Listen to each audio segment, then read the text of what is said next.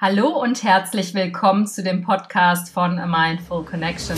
Deinem Podcast, wenn du die Welt ein kleines bisschen schöner machen willst. Mein Name ist Alianina Barwick und ich begrüße dich sehr herzlich zu der heutigen Folge 12, die Macht der Veränderung oder etwas uncharmant ausgedrückt, wie du dein Hintern hochbekommst. Viel Spaß bei der Folge. Ich habe mich in den letzten Tagen mit einigen Menschen unterhalten, die meinen Podcast gehört haben, die vor allen Dingen die Folgen gehört haben über die Corona-Krise. Und viele haben mich gefragt, ja, Veränderung ist ja schön und gut, aber wie kriegt man jetzt eigentlich als Einzelner dann den Hintern hoch, um die Welt zu verbessern oder die Welt zu verändern? Und da mir diese Frage des Öfteren gestellt wurde, möchte ich heute darauf eingehen. Mahatma Gandhi hat mal gesagt, sei du die Veränderung, die du in der Welt sehen willst. Und ich finde, an diesem Spruch, an diesem Zitat ist so viel Wahres dran. Denn für mich beginnt wahre Veränderung immer erst im Innen und dann im Außen. Als ich jünger war, bin ich ähm, auch mit dem Spruch konfrontiert worden, verändere dich erst im Innen und dann verändert sich das Außen. Zum Beispiel, wenn es um Beziehungsfragen ging. Man kann nicht erwarten, dass der Partner sich ändert. Man muss die Änderung in sich selbst machen. Und dann kann sich eben auch die Beziehung entwickeln und verändern. Genau das Gleiche gilt für den Job oder auch für andere Dinge im Außen. Diese Art der Veränderung ist natürlich extrem schwer, denn ähm, man ist ja faul und ein Gewohnheitstier. Und es ist natürlich immer leichter, nicht in die Selbstverantwortung zu gehen, sondern im Außen zu gucken, was läuft da schief und dann die anderen zu kritisieren dafür, dass es eben nicht so läuft, wie man es gerne hätte. Das ist nur dummerweise der falsche Ansatz. Aber, und darauf möchte ich in dem Podcast hinaus, wenn du verstehst, warum uns Veränderung so schwer fällt, dann ist es ein leichtes, dich zu verändern. Denn wenn du erstmal weißt, was dein Körper und dein Geist dazu beisteuern, dass die Veränderung eben so schwierig ist, dann kannst du deinen Körper und deinen Geist auch ein wenig überlisten. Und am Ende des Podcasts, dieser hier ist im Prinzip zweigeteilt. Zum einen spreche ich über die Tatsache, warum Veränderung so schwierig ist. Und der zweite Teil, da möchte ich mit dir meine persönlichen Tools teilen, die ich so in den letzten Jahren mir angeeignet habe, um in die Veränderung zu kommen und ähm, wie ich sozusagen meinen Körper und meinen Geist überlisten konnte. Insofern kommt jetzt erstmal Teil eins, warum Veränderungen so schwer sind. Ich habe ja eingangs schon erwähnt, dass wir Menschen Gewohnheitstiere sind, im wahrsten Sinne des Wortes. Denn unsere Persönlichkeit macht nicht aus, dass wir ein bestimmtes Ziel verfolgen, sondern unsere Persönlichkeit entwickelt sich durch die Erfahrungen, die wir in der Vergangenheit gemacht haben, aber auch durch die täglichen Routinen, die wir uns angeeignet haben, durch Gewohnheiten, die wir haben, durch den Alltag im Prinzip. Wie geht's dir, wenn du morgens aufwachst? Springst du voller Elan aus dem Bett und schreist, Juhu, ein neuer Tag, wie geil. Oder gehörst du eher zu der zweiteren Sorte? Und ich glaube, 90 Prozent der Menschen gehören eher dazu, dass du muffelig aus dem Bett steigst, vielleicht hast du schlecht geschlafen oder hast auch noch mies geträumt, hm, stellst den Wecker dreimal auf Snooze, stehst auf, gehst unter die Dusche, grummelst vor dich hin, oh Gott, und heute wartet wieder ein stressiger Arbeitstag auf dich. Dann ist da noch der blöde Chef und die dumme Kollegin, die dich sowieso schon die ganze Zeit nerven. Dann verbrühst du dir noch die Hände am Kaffee, schnauzt erstmal ordentlich in der Küche rum, deine Laune sinkt immer weiter in den Keller, fährst zur Arbeit, da schneidet dir der böse Radfahrer den Weg ab, den du dann erstmal ordentlich anbrüllst im Auto, kommst schon gestresst, genervt und mit einer extrem miesen Laune auf die Arbeit, kriegst dich dann noch mit dem Kollegen, den du sowieso schon hast, in die Wolle. Und der Tag ist gelaufen und du kannst dir vorstellen, erfolgreich ist der Tag nicht gewesen. Weder im Job noch privat. Denn abends kommst du mit einer extrem schlechten Laune nach Hause und streitest dich erstmal mit deinem Partner, mit deiner Partnerin und gehst richtig übel gelaunt ins Bett und am nächsten Tag dann das gleiche Spiel. Ich glaube, jeder kennt diese Tage. Das ist im Prinzip das, wo es tricky wird. Denn diese Gewohnheiten, diese Routinen, die wir uns aneignen, die schalten sich irgendwann auf Autopilot. Das heißt, du hast jeden Tag die gleichen Routinen, stehst um die gleiche Uhrzeit auf, machst dann erst dich im Bad fertig, machst dann den Kaffee, frühstückst, gehst dann aus dem Haus und so weiter und so fort. So, und wenn deine Tage so ziemlich mies ablaufen wie der Tag, den ich dir gerade geschildert habe, dann möchtest du mit Sicherheit diesen Tag ändern, beziehungsweise deine Laune und dein Blickwinkel vielleicht auf den Tag ändern. Denn dass dir eventuell die Sachen passieren, das mag ja sein. Aber der Blickwinkel darauf kann ein anderer werden. Die Frage ist nur, wie verändert man sich jetzt dahingehend, dass der Tag doch besser läuft? Man kann den Job wechseln, man kann den Partner wechseln, Man kann vielleicht die Wohnung wechseln, weil einem die Dusche nicht mehr passt oder man kann die Kaffeemaschine zum Fenster rausschmeißen, weil die alte, die verbrüht einem ja immer die Pfoten. Aber das ist genau der Punkt. Das wären Veränderungen im Außen und das ist Quatsch. Das wissen wir alle. Also nur weil es gerade mies läuft auf der Arbeit, wechseln wir nicht sofort den Job und nur weil es gerade mies läuft in der Beziehung, wechseln wir nicht sofort den Partner oder die Partnerin. Ich meine, vielleicht gibt es ja Leute, die das machen, aber das ist vielleicht nicht so die sinnvolle Alternative. Also beginnt die Veränderung im Innen. Und Warum das so schwer ist, die Veränderung im Innen einzuleiten, das liegt an zwei Sachen. Es gibt einmal die Veränderung auf der mentalen, also auf der geistigen Ebene und dann gibt es die Veränderung, die auch auf der körperlichen Ebene nachvollzogen werden muss. Jetzt würde ich erstmal über die geistige oder mentale Ebene sprechen. Ich bin jetzt keine Neurowissenschaftlerin, ich habe mir das äh, angelesen, was ich dir jetzt vermitteln möchte. Also ich hoffe, dass ich es einigermaßen klar und verständlich rüberbringen kann. Ähm, sollten sich da Fehler einschleichen, bitte verzeih mir. Das kann ich direkt im Vorfeld sagen. Ähm, dann kannst du mich auch gerne verbessern, kannst mir das gerne schreiben, gar kein Problem. Und zwar, wenn Nervengewebe im Hirn aktiviert wird, dann entsteht der Geist beziehungsweise eine mentale Ebene. Also im Prinzip zusammengefasst und simpel heruntergebrochen die Gedanken. Das ist die mentale Ebene. Das heißt, der Geist ist eigentlich dein Gehirn in Aktion. Zum Beispiel das Szenario, was ich hier gerade geschildert habe. Das Aufstehen, das Duschen, das Kaffee machen. Der Geist schaltet sozusagen in dem Fall auf Autopilot, weil er das tägliche Prozedere kennt. Du machst es ständig, du machst es immer. Das ist kein Neues. Also es gibt ganz bestimmte neuronale Strukturen in deinem Gehirn, die an den entsprechenden Stellen feuern. Das heißt, die Bahnen deiner Nervenzellen im Gehirn, die haben sich so verknüpft, so verdrahtet, dass sie immer dann eingeschaltet werden, und zwar immer die gleichen Bahnen bei einer Aktion, die du machst, die dein Gehirn schon tausendmal gemacht hat. Das ist ein ganz unbewusster Prozess. Das ist, als würdest du ein Softwareprogramm gerade mal anschalten. Das Softwareprogramm für Kaffee kochen. Das Softwareprogramm für Duschen. Das Softwareprogramm für Aufstehen und den Wecker auf Snooze schalten. Das Softwareprogramm für ich fahre jetzt zur Arbeit und meine Laune ist eh schon schlecht. Das heißt, dieses Softwareprogramm ist im Prinzip so eine Art Neuronencluster, was sich in deinem Gehirn, in deinen Gehirnstrukturen gebildet hat. Und was du automatisch an- und ausschaltest für Handlungen oder für Tätigkeiten, die du täglich machst. Mir fällt das immer besonders auf, wenn ich Auto fahre. Ich denke an so viele Dinge beim Autofahren, bin geistig völlig woanders und merke gar nicht, dass ich vielleicht 20 Kilometer auf der Autobahn gefahren bin. Das Autofahren und das Aufpassen auf den Verkehr passiert quasi automatisch. Ist manchmal nicht ganz ungefährlich. Also es lohnt sich auch, hier mal wieder das Bewusstsein einzuschalten und auf die Straße zu gucken.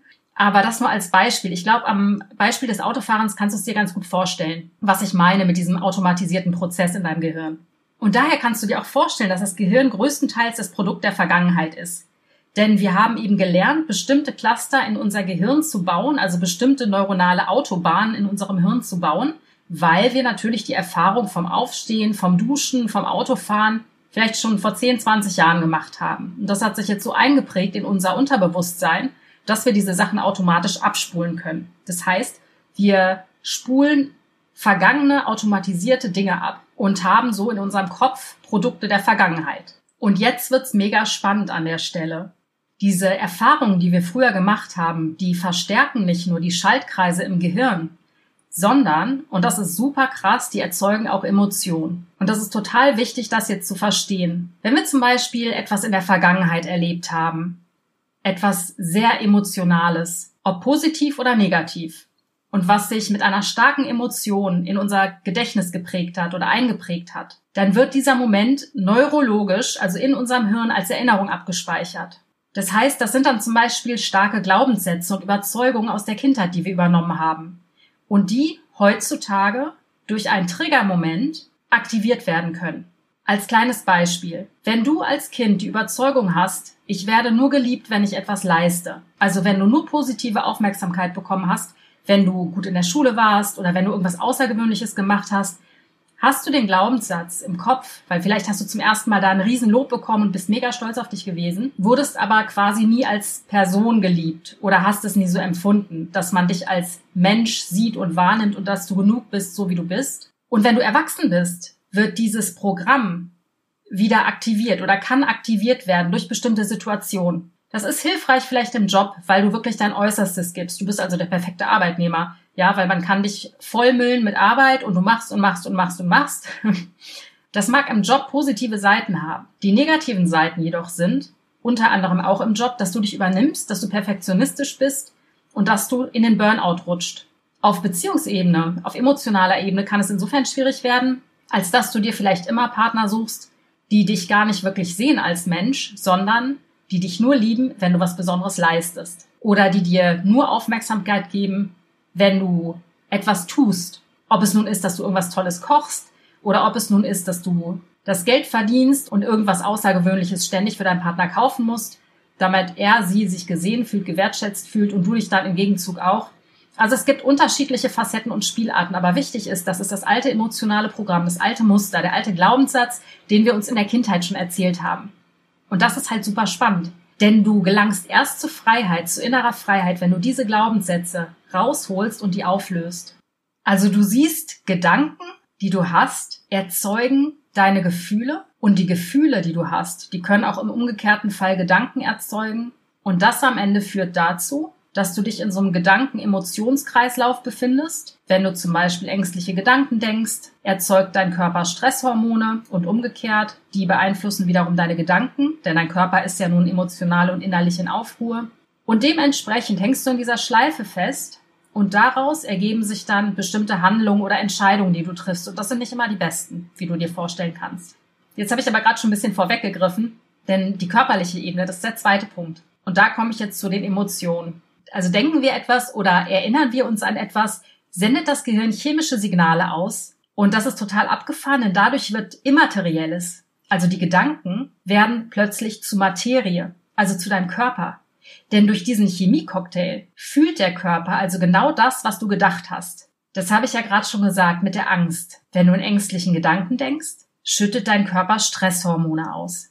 Adrenalin, Noradrenalin aus der Nebennierenrinde. Die durchfluten deinen Körper, dein Herzschlag wird beschleunigt, deine Blutgefäße weiten sich, der Verdauungstrakt wird eingestellt, denn das ganze Blut, das wird jetzt in die Muskeln gepumpt, damit du schnell flüchten kannst vor dem bösen Säbelzahntiger, der da im Büro vor dir steht.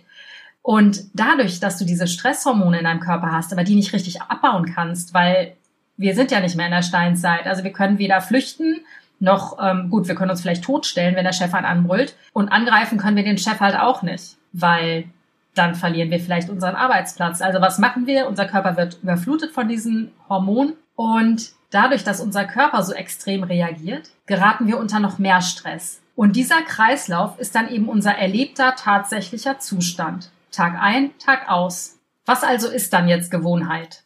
Die Gewohnheit ist im Prinzip immer die gleiche Abfolge von Gedanken, Gefühlen, Entscheidungen, die wir treffen und Handlungen, die wir unternehmen. Und wenn wir immer in negativen Emotionen sind, wenn wir zum Beispiel viel ängstliche Gedanken denken oder wenn wir schnell wütend sind oder viel Wut in uns haben, dann denken wir Sachen, unser Körper reagiert entsprechend und wir hängen in dieser Dauerschleife. Vielleicht verstehst du jetzt auch besser mein erstes Beispiel mit dem Tag, den ich da gezeichnet habe. Die Person, von der ich die geschildert habe, die war ja schon von Anfang an durch negative Gedanken im Stress und ist den ganzen Tag aus diesem Stress nicht mehr herausgekommen. Und irgendwann ist unser Körper so abhängig von diesem Chemiecocktail, der in ihm drin ist, also von diesen Stresshormonen, dass der Körper eine Sucht entwickelt und dass er einfach aus Gewohnheit diese Gefühle immer wieder haben will. Also wenn du jetzt fünf, zehn 15 oder sogar 20 Jahre die gleichen Gedanken denkst und einen ängstlichen Blick auf die Welt hast oder einen tendenziell eher so einen, so einen muffligen, mürrischen, schlecht gelaunten Blick auf die Welt hast, dann ist dein Körper süchtig nach diesen Emotionen.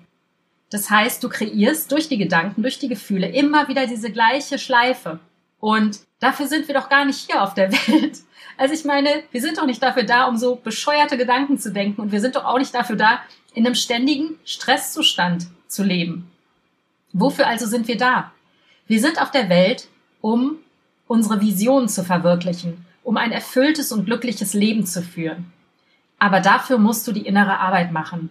Es geht nicht anders. Du kannst nicht anfangen, deinen Job zu ändern, deine Beziehung zu ändern, die Wohnung aufzugeben und eine neue zu suchen und zu glauben, dass jetzt dein großes Glück kommt. Denn selbst wenn alles das klappt, das Glück ist nur von kurzer Dauer, weil sich in dir drin gar nichts anderes geändert hat. Und selbst der kurze Verliebtheitsrausch wird dich irgendwann einholen, denn nach spätestens drei oder vier Monaten ist dieser Liebescocktail weg und dein alter Stresscocktail wird wieder angeschmissen und die ersten Streitereien kommen in die Beziehung. Und jetzt beginnt eigentlich die spannende Reise. Denn jetzt hast du begriffen, wie dein Körper und deine Gedanken auf bestimmte Dinge reagieren und warum Veränderung so unglaublich schwer ist. Aber jetzt, gerade jetzt zur Zeit in der Corona-Krise, hast du die Riesenchance, denn dein Alltag, deine Routinen finden so gar nicht mehr statt. Dein Leben wird über den Haufen geworfen. Du gehst nicht mehr jeden Tag zur Arbeit. Du hast nicht jeden Tag die gleiche Abfolge. Ja, vielleicht bist du zu Hause und hast Stress mit deinen Kiddies. Und ja, vielleicht gelingt das Homeoffice auch nicht gut, weil ständig deine Kinder rumlaufen und du kommst nicht richtig zur Arbeit und vielleicht löst das anderen Stress in dir aus. Das stimmt. Die Frage ist nur, wie kannst du jetzt damit umgehen? Denn dadurch, dass die ganzen Gewohnheiten und die ganzen Routinen im Außen durchbrochen sind, dadurch, dass all deine alten gewohnten Pfade zertrampelt sind und du diese gerade nicht mehr gehen kannst, hast du jetzt die Riesenchance, mit deinen eigenen Gewohnheiten zu brechen. Und jetzt kommt der Teil zwei meines Podcasts. Und zwar möchte ich jetzt mit dir einige Tools teilen, die ich glaube ich für ziemlich wesentlich halte, wenn man sein Leben verändern will und in seine Kraft kommen möchte. Wenn du meinen Podcast schon etwas länger kennst oder etwas länger verfolgst, kannst du dir sicher denken, dass ich jetzt nicht mit so pragmatischen Tipps um die Ecke komme nach dem Motto, du musst nur dreimal dies und das machen und dann wirst du ein neuer Mensch. Das ist natürlich Quatsch. Das erfordert schon Disziplin. Das erfordert schon, was ich dir gleich sage, ähm, den Mut, dran zu bleiben und zu vertrauen, dass es was bringt und ähm, vor allen Dingen muss man sich, glaube ich, so ein bisschen selbst überwinden. Aber glaub mir, dass es funktioniert. Ich habe das die letzten drei Jahre selber erfahren, dass das alles möglich ist. Und wenn das für mich möglich ist, dann ist es für dich auf jeden Fall auch möglich. Handwerkszeug Nummer eins: Hör auf dein Herz. Mein absolutes Lieblingsbuch ist Der kleine Prinz von Antoine de Saint-Exupéry. Ich habe das Buch zum ersten Mal mit elf Jahren zu meinem elften Geburtstag von meiner Mutter geschenkt bekommen ich habe es gelesen, ich habe den tieferen Sinn dahinter zwar nicht verstanden, aber ich fand's schön. Noch schöner fand ich es allerdings, als ich es mit 18 erneut gelesen habe. Und ich habe es danach immer wieder gelesen. Selbst heute lese ich es manchmal noch, weil ich die Weisheiten des kleinen Prinzen so wunderschön finde und so wunderbar, ja, herzergreifend finde. Und es gibt eine Szene in diesem Buch und die hat mich schon als Elfjährige tief berührt. Da trifft der Prinz auf den kleinen Fuchs und der Fuchs ist nicht zahm, der Fuchs ist ein Wildtier. Und der kleine Prinz muss den Fuchs erstmal zähmen, damit sie, ja, sich anfreunden können. Und der Fuchs gibt dem kleinen Prinz den besten Ratschlag mit, den ich glaube ich jemals gehört habe. Er sagt zum kleinen Prinzen, man sieht nur mit dem Herzen gut. Das Wesentliche ist für die Augen unsichtbar. Ich hoffe, dass es dir jetzt so geht wie mir, weil mich berührt dieses Zitat nach wie vor. Denn der Fuchs hat so recht. Wie kann man jetzt aber auf sein Herz hören? Wie kann man mit dem Herzen sehen, wie es der kleine Prinz machen soll? Ich glaube, dafür gibt es jetzt kein ultimatives Rezept. Ich kann dir wirklich nur mitteilen, was ich gemacht habe und bei mir hat es dann doch nach einigen Jahren wirklich Wirkung erzielt. Ähm, ich bin ein bisschen in die Stille gegangen. Ich habe mich mit mir angefangen zu beschäftigen. Wie ich dir eingangs schon erzählt habe, Veränderung beginnt immer in uns. Das heißt, ich habe irgendwann angefangen, nicht mehr ins Außen zu gucken, sondern habe mich wirklich angefangen, mit meinen Glaubenssätzen zu beschäftigen. Was denke ich über meinen Job? Was denke ich über Beziehungen? Was denke ich über mein Dasein als Mutter? Was denke ich über Männer? Ja, also welche Glaubenssätze habe ich diese wichtigen Lebensbereiche betreffend? Und ich habe viel meditiert, ich bin viel in mich gegangen. Ich habe angefangen, Gefühle zuzulassen, Gefühle, die ich lange unterdrückt habe. Ich habe angefangen, mich mit meinem inneren Kind anzufreunden, mit der kleinen Alia, die so verletzt war und die auch so wütend war. Und ich habe versucht, immer diese Emotionen wegzudrücken. Also Traurigkeit gibt's nicht, Wut gibt's auch nicht, aber die Emotionen brechen sich halt eben doch Bahn. Also du kannst Emotionen nicht unterdrücken. Und ich habe nach und nach gelernt, und das war jetzt nicht so der bewusste Prozess, ich habe mich jetzt nicht hingesetzt und habe gesagt, so kleines inneres Kind, ich rede jetzt mal mit dir. Das ist natürlich Quatsch, aber das ergab sich so ganz fließend aus meiner Praxis, meiner täglichen Praxis, die ich mir eben angeeignet habe. Da komme ich dann wieder zum Anfang zurück. Diese täglichen Routinen, die kannst du durchbrechen, indem du dir neue Gewohnheiten aneignest. Ich habe angefangen, morgens zu meditieren, wenn ich die Zeit hatte. Spätestens, wenn mein Sohn in der Kita war oder jetzt in der Schule, habe ich mich noch mal eine halbe Stunde auf meinen Hintern gesetzt und habe meditiert. Ich beginne jeden Morgen und das ist überhaupt kein Problem. Das kann jeder. Jeden Morgen, kurz nachdem ich aufgewacht bin, lege ich meine Hand auf mein Herz und mache eine kleine Dankbarkeitsübung. Ich nehme mir diese fünf Minuten Zeit und diese fünf Minuten hast du, bevor du dein Handy anmachst und bevor du auf irgendwelchen Social Media Seiten rumdaddelst. Wie gesagt, du hast deinen Körper im Griff, nicht dein Körper dich. Gewöhn dir eine neue Routine an. Und diese Routine ist so simpel und so einfach und das kann jeder. Fünf Minuten bleibst du im Bett liegen, gehst nicht ans Handy, bleibst einfach still liegen. Du kannst dir auch den Wecker fünf Minuten früher stellen, bevor du normalerweise aufstehst. Legst die Hand auf dein Herz, atmest tief und langsam drei, vier, fünf Mal ein, damit beruhigst du dein vegetatives Nervensystem. Du bist sowieso gerade in einem Zustand, wo du noch nicht in dem Beta-Wellen-Modus bist. Das heißt, wo du noch nicht so hellwach bist und irgendwie voll in deinem Kopf bist, sondern du bist noch so ein bisschen dämmerig, ähm, halb schlafend. Das ist eine super Zeit, um dein Unterbewusstsein zu steuern.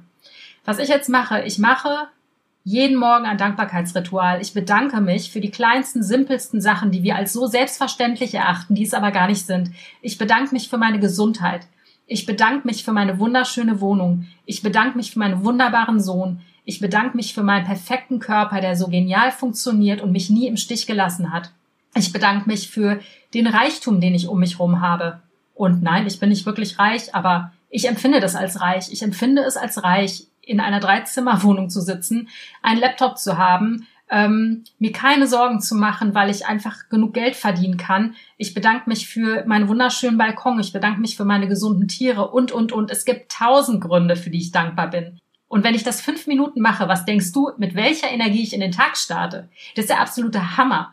Und ich hätte nie gedacht, dass ich so aus dem Bett springen kann. Aber im Moment, seitdem diese Corona-Krise ist, seitdem wir alle so ein bisschen eingesperrt sind, ich habe halt einfach auch Zeit, das in mich sacken zu lassen, weil ich nicht schon so im Kopf immer wieder doch ein bisschen beim nächsten Job bin und so, sondern wirklich die Zeit habe. Ey, ich spring aus dem Bett es kann 6 Uhr morgens sein, es kann 7 Uhr morgens sein, es ist scheißegal. Ich springe aus dem Bett und freue mich auf den Tag. Ich freue mich, dass ich leben darf. Hätte mir das jemand vor ein paar Jahren noch erzählt oder noch vor drei Monaten oder vier, hätte ich dem Vogel gezeigt. Also klar gehe ich jetzt mit guter Laune und bin auch vorher mit guter Laune aus dem Bett gekommen, aber so wie ich im Moment aus dem Bett hüpfe, das ist der absolute Wahnsinn. Und diese Energie, die halte ich halt den ganzen Tag. Mit ein oder zwei Einbrüchen ist klar, ne? Aber ähm, das ist ein so anderes Leben. Und diese Natur, dieses Frühlingserwachen, diese Sonne, die scheint, die Vögel, die ich höre, dieser klare Himmel, das ist der absolute Wahnsinn. Und ich bin jeden Tag so dankbar, auf dieser Welt zu sein und diese Erfahrung machen zu dürfen. Ich bin so erfüllt, ich könnte gleich schon wieder heulen vor Freude. das ist der absolute Wahnsinn. Es ist echt, als hätte ich Drogen genommen. Und das liegt aber daran, dass ich es übe und dass ich diszipliniert dranbleibe, dass ich das zur Routine gemacht habe. Und wie gesagt, es ist ein total simples Ritual. Und ja, dein Körper wird in den ersten Wochen schreien und wird dir sagen, ne, dreh dich nochmal um, was soll der Scheiß, wieso willst du jetzt tiefer atmen, und jetzt dankbar. Wofür sollst du dankbar sein in deinem Leben? Bra, bra, bra. Du wirst tausend Stimmen hören, die dich versuchen, vom Gegenteil zu überzeugen. Denn unser Gehirn ist faul. Unser Gehirn mag Abläufe, die es kennt. Denn unser Gehirn hasst nichts mehr als Veränderung. Und es hat auch ganz urtümliche und ursprüngliche Gründe. Denn die Leute, die sich in der Steinzeit in ihrer Sippe verändert haben, die wurden gegebenenfalls ausgestoßen. Das will unser Gehirn natürlich nicht. Unser Gehirn will Sicherheit. Und wie kriegt es Sicherheit? In seinen ganzen gewohnten Ritualen, die es Tag ein, Tag aus kennengelernt hat. Insofern hör nicht auf die Gedanken, die dir da irgendeinen Murks erzählen. Vergiss deine Gedanken. Das ist Blödsinn. Okay? Nochmal, wenn ich das kann, kannst du das auch. Und um diese Geschichte positiv abzuschließen mit einem ganz konkreten Beispiel. Ich habe letztes Jahr sehr, sehr viel gearbeitet. Ich war total gestresst das ganze Jahr über. Ich bin hin und her geflogen zwischen Köln und Berlin, habe einen Job gemacht. Mein Sohn wurde eingeschult. Ähm, ich habe 80 bis 85 Prozent Verantwortung für meinen Sohn, weil der Papa nicht hier lebt. Das heißt, ich bin diejenige in Charge gewesen, die aufgestanden ist, dann morgens ihn morgens ähm, zur Schule gebracht hat. Äh, mein Sohn hatte anfangs Probleme in der Schule, was mich zusätzlich gestresst hat. Das heißt, mein ganzer Rhythmus war komplett aus dem Takt. Ich war gestresst bis zum Abwinken. Ich dachte mehrfach, ich würde zusammenklappen. Und dann hatte ich aber schon den nächsten langen Job in Aussicht. Und dieser Job war sehr lukrativ. Ich hätte eine hohe Position gehabt. Es war ein Mammutprojekt. Und ich habe Ende des Jahres, Ende letzten Jahres gesagt, okay, ich habe jetzt die Wahl. Ich habe jetzt die Wahl zu sagen, ich mache weiter so wie bisher. Und das hat mir natürlich mein Verstand die ganze Zeit erzählt, denn der will ja keine Veränderung. Das heißt, um Gottes Willen, Alia macht den Job, du verdienst viel Geld, das ähm, ist ein Prestigejob, vielleicht bringt er dich noch ganz weit in der Fernsehbranche, bla bla bla, was mir mein Verstand alles Schönes erzählt hat. Und da gab es aber diese andere Stimme. Und das war die Stimme meines Herzens, das war die Stimme meiner Intuition. Und diese Stimme hat gesagt, mach endlich das, wovon du schon so lange träumst. Geh mit deiner Wahrheit raus. Fang an, über die Dinge zu sprechen, die dir am Herzen liegen. Fang an, auf dein Herz zu hören und dein Herz zu zeigen. Und diese Stimme war anfangs sehr, sehr leise. Und ich war wirklich lange am Hadern. Und dieses Herzensprojekt ist, wie du dir sicher denken kannst, dieser Podcast, mit dem ich überhaupt kein Geld verdiene. Und ich habe mir gedacht, okay, verändere ich mich jetzt? Gehe ich jetzt den neuen Weg und riskiere damit eigentlich ziemlich viel? Oder mache ich so weiter wie bisher? Aber wenn ich dann mal irgendwann anfange nachzudenken, werde ich irgendwie vielleicht dann langfristig unglücklich weil ich kann nicht nur in diesem Hamsterrad sein. Ich liebe meinen Job, ja, verstehe mich bitte nicht falsch. Also ich habe den richtigen Job, ich liebe es, Geschichten zu erzählen und ich liebe es, die visuell umzusetzen. Aber ich mache ja Projekte, die nicht über diese Themen gehen. Es geht ja um andere Themen. Das heißt, ich mache zwar im Prinzip den Job sehr gerne, aber diese Herzensthemen wollte ich rausbringen. Wer ich bin, das war mir so wichtig. Und ich möchte für Tiere einstehen, ich möchte für eine bessere Welt einstehen. Ich mir reicht es nicht mehr, selber nur vegan zu leben und zu hoffen, dass ich zwei, drei andere Leute vielleicht inspiriere, das auch zu tun. Ich wollte mit meiner Wahrheit rauskommen. Das heißt, ich habe meinen Verstand überlistet. Ich habe natürlich jeden Tag auch meditiert, auch darüber meditiert. Und irgendwann habe ich mir gesagt, nee, egal was kommt, ich mache das jetzt. Und dann bin ich ins Umsetzen gekommen. Und auch wenn ich jetzt gerade kein Geld verdiene und auch wenn ich natürlich die Corona-Krise nicht vorhersehen konnte, denn Jetzt hätte ich ja auch Zeit gehabt, den Podcast zu machen, hätte vorher noch den Job machen können. Das wusste ich nicht, aber es ist auch nicht schlimm. Es ist nicht schlimm, weil das, was ich hier jeden Tag mache, womit ich mich jeden Tag beschäftige, das macht mich so unendlich glücklich. Ich liebe es, vor Mikro zu sitzen und zu reden, wie du unschwer merken kannst. ich liebe es wirklich. Ich gehe total auf. Ich vergesse die Zeit. Das ist für mich das Größte, hier zu sein und zu sprechen. Und das meine ich mit in sein Herz zu gehen, auf sein Herz zu hören, mit seiner Intuition in Gleichklang zu sein. Und das ist nur mein Beispiel. Du hast in deinem Leben garantiert auch ein, zwei, drei Beispiele, wo du das Gefühl hast, Mann, ich will da mehr auf mein Herz hören, egal was es ist. Dann hör dahin, mach die Ohren auf und lausche. Was hat dein Herz dir zu erzählen? Was, das wird dir eine Menge erzählen, das garantiere ich dir. So, jetzt habe ich mich hier voll in Fahrt geredet und ähm, der Podcast wird gerade immer länger. Ich wollte ja noch mit dir zwei andere Tools teilen, insofern die kommen jetzt. Was auch noch hilft, eine Veränderung einzuleiten und gerade in dieser Krise in die Veränderung zu kommen, ist wirklich, so schwer es auch fällt, im Jetzt zu bleiben. Was meine ich damit? Naja, wir haben nur diesen Moment. Alles andere, die Vergangenheit genauso wie die Zukunft, finden in unserem Kopf statt. Wir können uns Dinge ausmalen. Meistens malen wir uns leider eher negative Dinge aus.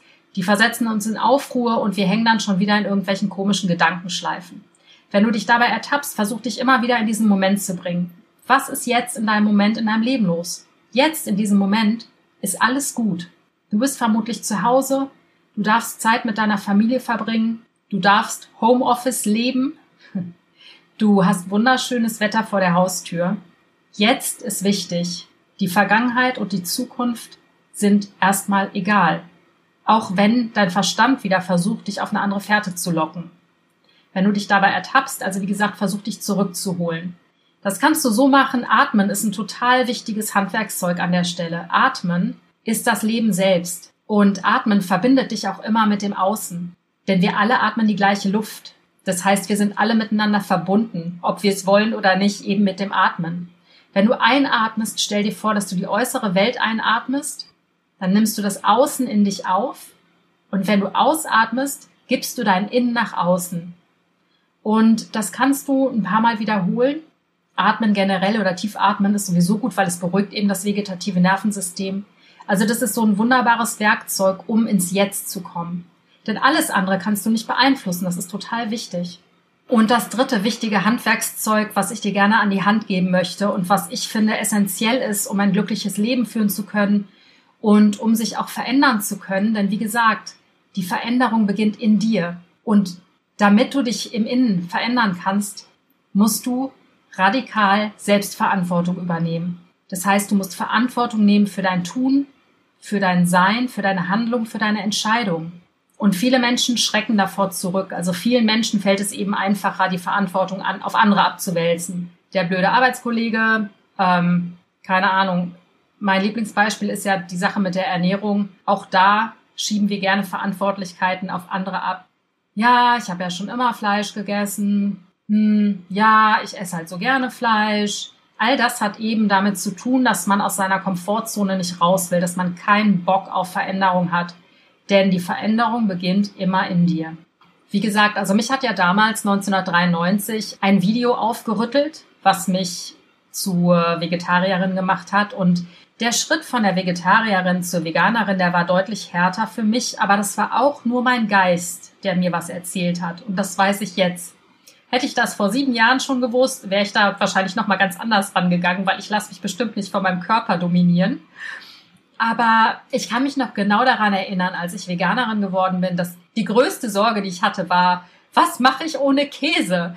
Ich habe mittelalten Gouda immer so dermaßen geliebt und ich dachte mir nur so, das schaffe ich nicht. Wie kann ich denn auf den Käse verzichten? Also alles andere okay, aber doch nicht meinen mittelalten Gouda. So, das war halt bei mir so total das Ding.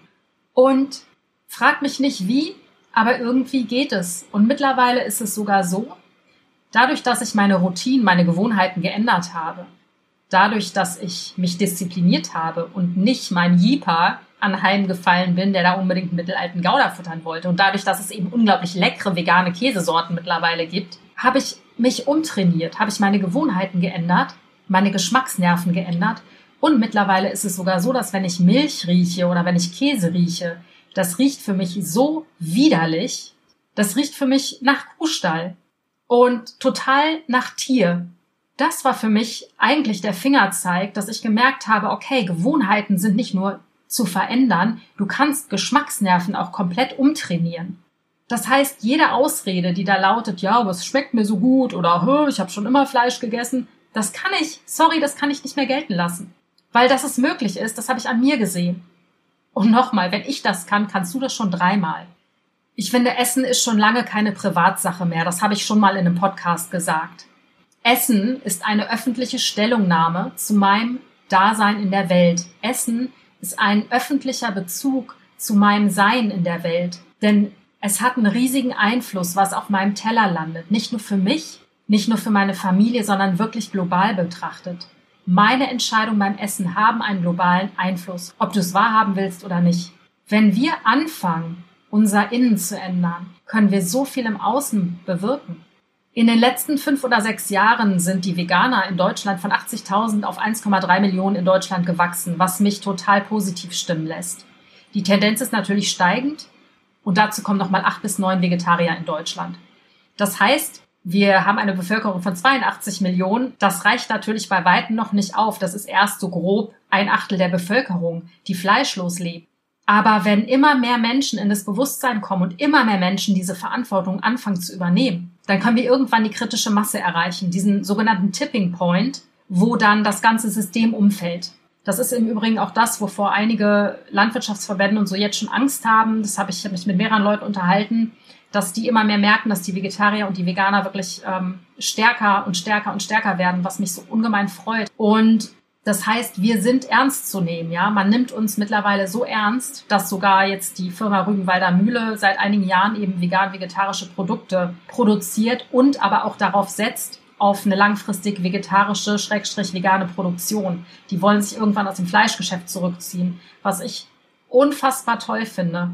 Und wir als Konsument, wir haben die Macht in unserer Hand. Wir entscheiden mit jedem Einkauf, was die Industrie produziert. Das heißt, die Veränderung beginnt auch da in uns. Und was gibt es Schöneres, als zu wissen, dass man die Macht hat, etwas zu verändern? Deswegen heißt der Podcast auch die Macht der Veränderung. Veränderung kann so viel bewirken. Veränderung kann so mächtig sein, dass ganze Systeme auseinanderbrechen können, dass wirklich eine neue Welt erschaffen werden kann. Und das ist wirklich das Schönste, was wir gerade jetzt in dieser Zeit, in der Zeit der Corona-Krise erschaffen können. Und wenn wir alle auf dieses Ziel zuarbeiten, wie gesagt, erstmal nur gedanklich, weil Gedanken kreieren Emotionen, Emotionen Entscheidung und Entscheidung kreieren Handlungen. Und wenn aus unseren Gedanken materielle Dinge werden, wenn aus unseren Gedanken Entscheidungen getroffen werden und Handlungen vollführt werden, die die Welt besser machen, dann haben wir ein unglaubliches schöpferisches Potenzial und das sollten wir wirklich nutzen. Weil wenn wir das nicht nutzen, dann sind wir wirklich ziemlich dumm. Und ich glaube nicht, dass du das bist. So, ich bin am Ende meines Podcasts angekommen. Ich hoffe, meine Botschaften haben dich erreicht. Bitte teile mir mit, ob dir die Handwerkszeuge gefallen haben, ob du damit was anfangen konntest. Und wenn dir das gefallen hat, diese Podcast-Folge, dann würde ich mich mega freuen, wenn du mich bewerten würdest bei iTunes mit fünf Sternen. Drunter mache ich es nicht. und mit einer netten Bewertung. Und du kannst mich hören bei dieser Spotify, Google, genauso wie auf meiner Website mindfulconnection.de. Ich freue mich über jeden netten Kommentar, den du hinterlässt. Zusammen können wir die Welt schöner machen. Wirklich, ich glaube ganz fest daran und ich bin dir so dankbar, dass du zugehört hast. Ich bin dir so dankbar, dass du da bist. Ich umarme dich wirklich von Herzen, denn du hast heute gehört, das Herz ist ein ziemlich wichtiges Organ. Insofern in diesem Sinne, hör auf dein Herz. Deine Alia.